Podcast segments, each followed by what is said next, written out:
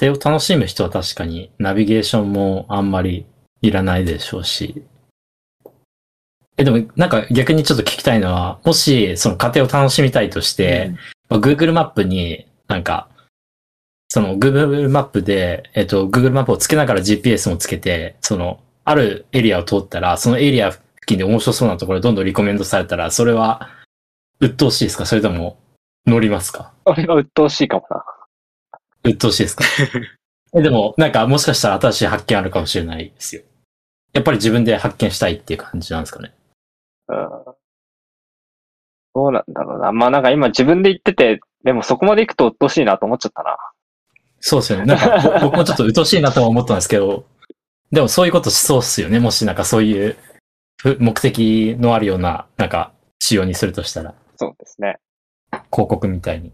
まあ、資本資本主義に乗っ取ると基本的にはそうなっちゃうので、うん。鬱陶しいなと思ったでしょうね、僕は。そうなると多分切切っちゃうと思なんか人に聞いたりもしないんですかね、じゃあみんな。結構困った全らく、人に、そこらに歩いてる人捕まえて聞くんですけど、それも結構楽しみだったりするんですけど、あんまりないのか。う。かないね。日本はないんじゃないですかね。うん。捕まえて聞くはあんまりしないですね、僕も。なんか、偶然電車で乗り合わせた方とおしゃべりして、なんか偶然おすすめの場所を教えてもらうみたいなことはありますけど。なんかなるほど。わざわざひっ捕まえてっていうのはやんないですね、僕も。場所にもよりますよね。なんか旅行して、自然豊かな田舎とかで、たまたまちょっと会った人に話しかけるだったらまだもしかしたらあるかもしれないですけど、東京のど真ん中で道がわかんなくて、そこら辺歩いてる人には声かけないような気がします。ああ、そうなんだ。なんか、まあそれはドライな関係なのかもしれないですけど、まあ別にね、必ずしもそういうのがいいとは言わないけど。下手したら逆に声、都都心とかだったら声かけられたら無視しちゃうかもしれないですね。あ、そうなんだ。怖くて。怪しい人だって思って。え僕なんか旅行先とか、あの、あんま知らない土地に限って声かけられるんですよね。あの、聞きたいんですけど、いや、ごめんなさい、僕もわかんないですって。ー、わかるよ。でもそういう時こそ Google マップじゃない？俺、海外とかで聞かれた時も Google マップで説明したことあったけおーなんか街って結構観光地だったらそこら辺に地図あるじゃないですか。で、そこまで一緒に行って、こう行けばいいんじゃねみたいなど。話すことありますけどね。僕もなんかよく話しかけられるんで。まあ別にどっちがいい悪いじゃないですけど。うん。なんか全然違うマップの使い方で言えば、僕マップは結構なんかメモとして使ってます。あそうん。わの、かる。わかる。だから行きたいお店あったら保存しとくし、あとなんか歩いてて、なんか、まあ外観じゃん、外観だったりとか、なんか直感で、なんかこのお店気になるなとか、なんだこの場所って思ったら、あの、まあ調べるのには手軽なんで、マップ開いて載ってたら、えーって思って、なんとなく保存しといてみたいな感じで、なんかいっぱいピンが刺さってますね。マップには。確かに。僕も思って、思い、今言われて思い出したけど、行ったお店とか全部メモってたわ。あの、Google マップ上にメモとして残せるんですよ。あれって。へえで、自分の、まあ、日記みたいな感じで、なんか行ったお店どうだったかみたいうんうんうん。な。今日は、評価高かったけどまずかったとか、思った以上に美味しかったとか、そういうの全部メモってて、へえでもう一回行ったらまたなんか別な日付で書くとか。やってた、やってるやってる。まあ、最近あんまりちょっと出かける回やりますよねメモとしなくなったんで。なんかそれこそ、なんか僕の場合、そのひっ捕まえてとかがない分、あの、偶然出会って偶然、なんか、どっかの話題になって教えてもらった場所とかすぐ忘れちゃうんで、マップにメモってますね。着物を着た綺麗なご婦人が教えてくれたお店とかってメモして。うんうん。へえ情報蓄積としてはいいかもしれないですね、やっぱね。そうかああ、いや、それはそうかも。うんなんか今の話で、プラスして僕結構 Google マップのタイムラインをよく使ったりしてて、ずっと GPS オンにしてるんで、その自分が言った情報が蓄蓄積されてくるんですよね。え、勝手に？で、そうですね。ええで、えっと、まあ、それ言うのに二人し、あの、関連してなんか、撮った写真に位置情報がついたりすることもあるんですけど、まあなんかそれはあの、設定でオンオフできたりするんですけど、まあ、そのタイムラインのが結構便利な理由として、なんか、1年前に行った、あ、あそこってなんていう店だったっけとかも、なんか勝手に記録されてたりとか、そういえば、あそこの東京にいる友達の最寄り駅ってなんていう名前だったっけっていうところを調べるときに、ああ、そういえばあの、この年のあの月に行ったから、それでフィルター絞って、その時の位置情報を見れば、最寄り駅とかなんかそういうところが分かったりとか、なんか、そういう感じで、過去を遡って位置情報とつなげるっていうのは結構便利に使ってますね。うんうんうん。なので、それは GPS ずっとオンにしてるメリットでもありますね、僕の中では。なるほど。てか、逆に皆さん GPS ってずっとオンにしてるんですかね？してないです。電してないです。池食うんで。あ、なるほどな。マジか。電子食いますよね、確かに。でもちろん、ゆうすけくんも、全く GPS 使わないですよねうん、。したことないは嘘だけど、ラジコ、ラジコ知ってるラジオを聞けるサービス。はいあれあれに必要だからオンにするけど、それ以外は使わないな。ずっとオフにしてる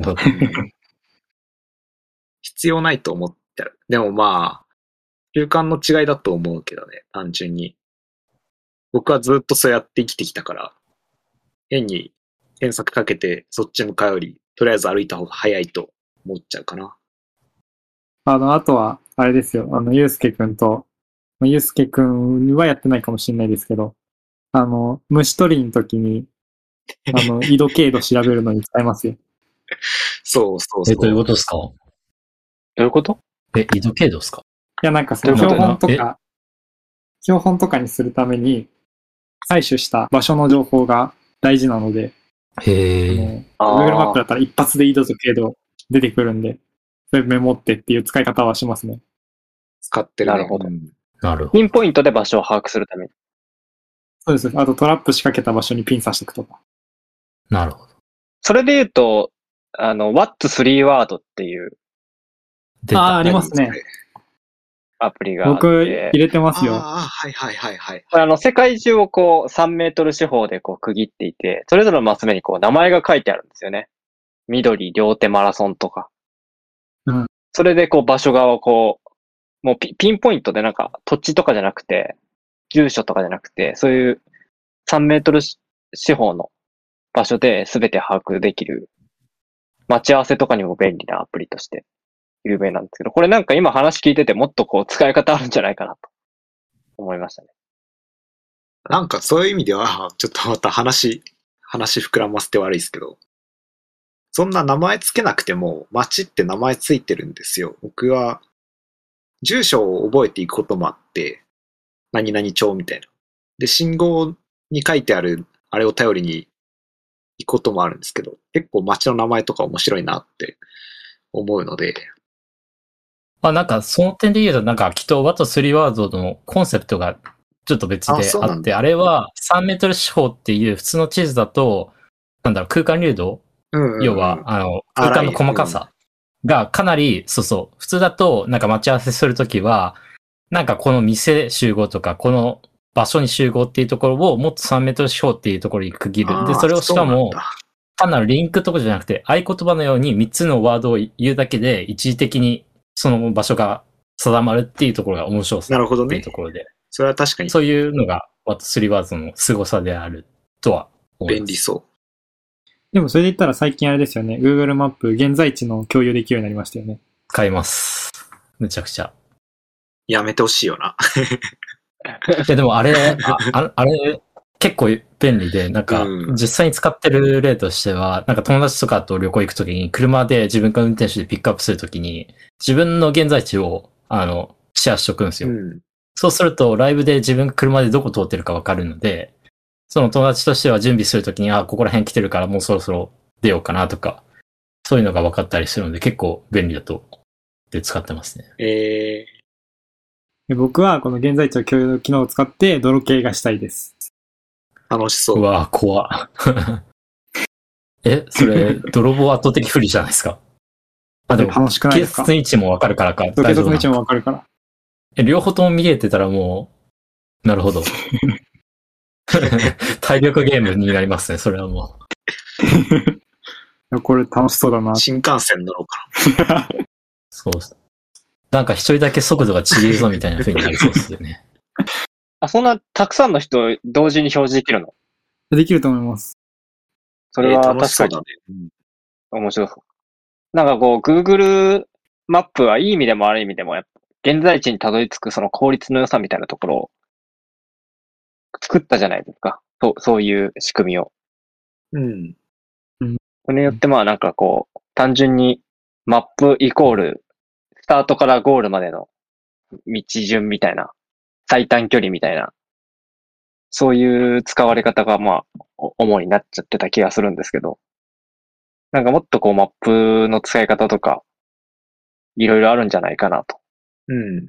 最近思ってですね。なんか、そういう遊び方とか、まあ、泥系とかも面白そうだし、前々回のサイゼリアの話にも通じますね。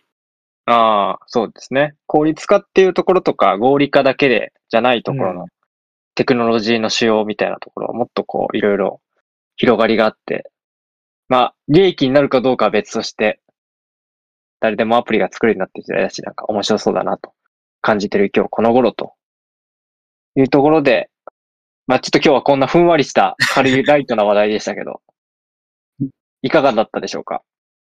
いや、緩かったですね。リスナーの方で、あれですね、参加したい方がいれば、泥系に応募、うん。してほしいですね、皆さんにね。泥系オフ会。そうですね。まあちょっとたまにこういうライトな話題も入れつつ、うんラジオの方も。まあ、あのーこんね、難しい話題だけだとみんな疲れちゃうと思うので、まあこういう話題も入れつつ、あの、ラジオ、これからもやっていこうかなと思います。じゃあ今日はこんな形で以上になりますが、はい。じゃあ木曜日、えールーム052のラジオの時間でした。また来週。バイバイバイバイ。バイバイ。